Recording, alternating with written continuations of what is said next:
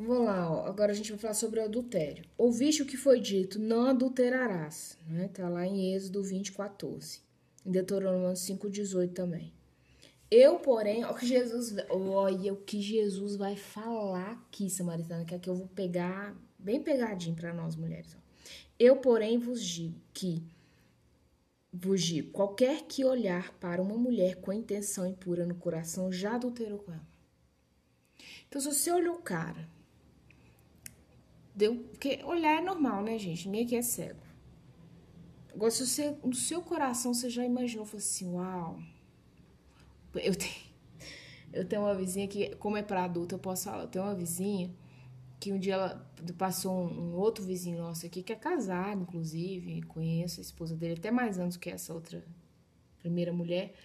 E ele é aqueles homens cambotas, né? Tem a perna em formato de alicate. Aí quando ele passou, ela falou assim: todo homem que tem a perna assim tem o pênis assim. Aí, aí eu ri falei assim: é mesmo? Que estatística? Eu nunca ouvi. Ela falou assim: é, é batata. Eu falei assim: será mesmo? Então olha a intenção impura. A mulher, o cara passou, ela viu o formato físico nele e já ali já soltou. Então, a intenção do coração dela já era impura. Ela já olhou pro cara, ele tava indo caminhar.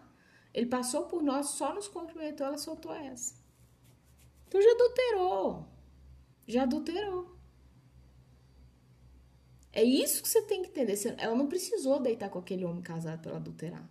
O fato dela olhar para ele e já linkar né, um, uma, é, um formato físico no corpo dele com o pênis dele, já adulterou. Não precisa de mais, porque ela despiu aquele homem, no que ele passou por nós, ela já despiu.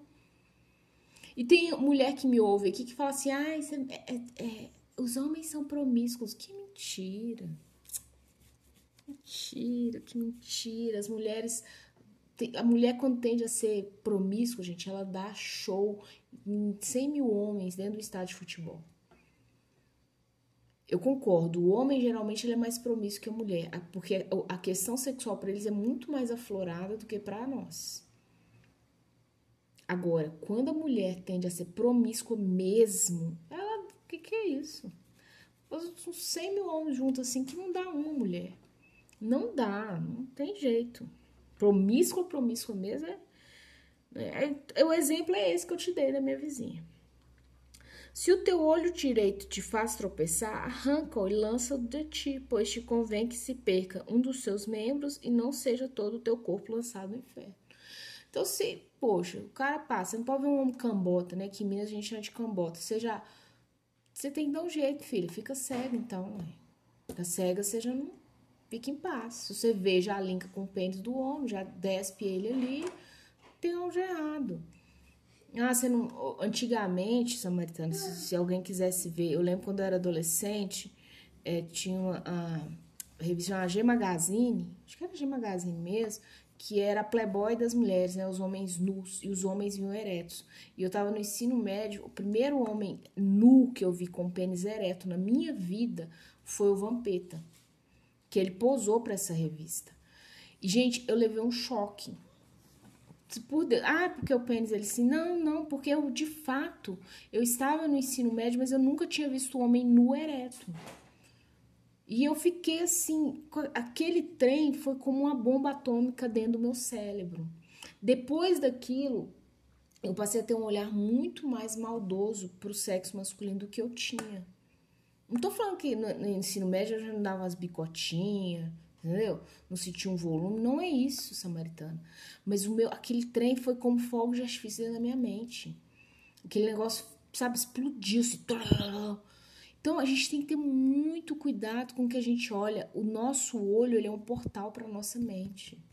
Mais do que os outros sentidos. Entende? O nosso olho, ele é um portal para nossa mente. O que que você tem olhado? Pornografia? Ah, você tem um biotipo de homem que te interessa, é quando você vê, você já. Entendeu? Fica todo oriçada, para não falar outra frase aqui. Poxa, você tem que se cuidar, porque isso é sério. Jesus falou: olha, você não vai. Os impuros, gente, não herdarão o reino lá na frente. A gente vai ler isso, é muito sério. E eu sei que essa, essa violência, né, é, sensualizada que penetra as nossas mentes, eu sei o estrago que isso faz. Eu vivi isso. O dia que eu vi a, a, a acho que a G Magazine do Vampeta, eu fiquei com aquilo na minha mente e aquilo foi um gatilho para muitas das coisas promíscuas que eu passei, né, depois da adolescência a, a, a fazer na minha vida adulta. Não tô falando que aquilo foi um gatilho, foi o primeiro, sabe? Quando você tem a arma, assim que você dá aquele o puxão, a bala não saiu ali, mas estava engatilhada.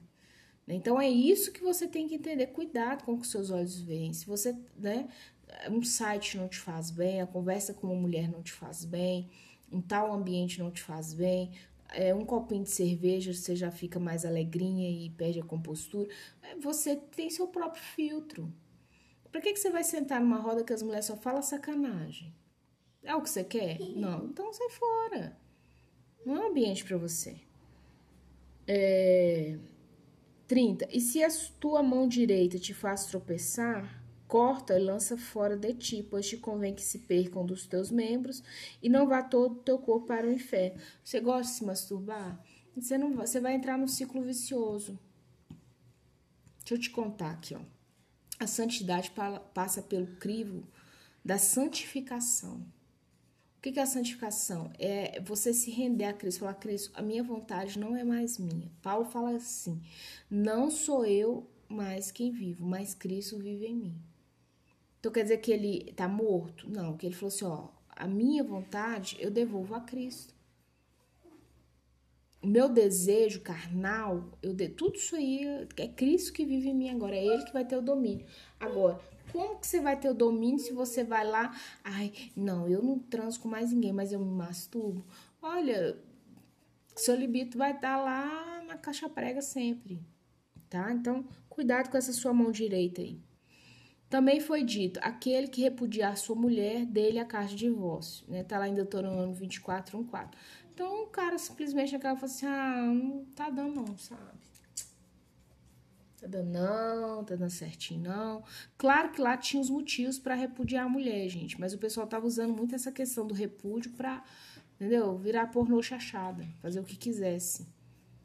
Então aí Jesus vem e fala assim, ó, eu porém vos digo, qualquer que repudiar sua mulher, exceto, então é como se eu abrisse um, abre aspas, exceto em caso de relações sexuais ilícitas, então, a mulher traiu, a mulher gosta de ter relação sexual com animal, a mulher gosta de se masturbar, mas não gosta de transar com o marido, a mulher.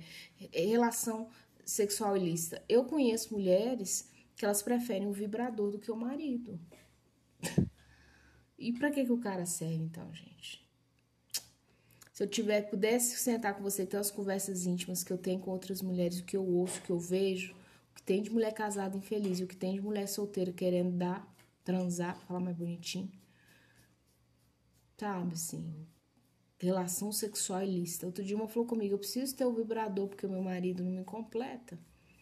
É pra terminar ali, de virar o zoinho, é o vibrador que me ajuda. E aí? É o homem que tá repudiando, é ela, não sei, mas olha o que Cristo fala, ó. Qualquer que repudiar sua mulher, né? Você tem as exceções, a, a expõe a tornar-se adúltera. Então, olha só, você, quando esse homem, um exemplo, você que é uma mulher casada, que foi casada com meu divorciado, ele te repudia, ele te expõe a você se tornar uma adúltera. Te expõe. E aquele que casar com a repudiada comete adultério. Tá vendo? Sim, a gente brinca muito com as coisas de Deus. Isso é muito sério, Samaritano. A gente precisa ter né, é, é, uma santidade na nossa vida, em todas as áreas. E a gente brinca muito com a santidade. De... Eu tô quem vos fala que foi casada e dentro do meu casamento eu brinquei com a santidade. Brinquei mesmo, igual criança brinca no parquinho de diversão.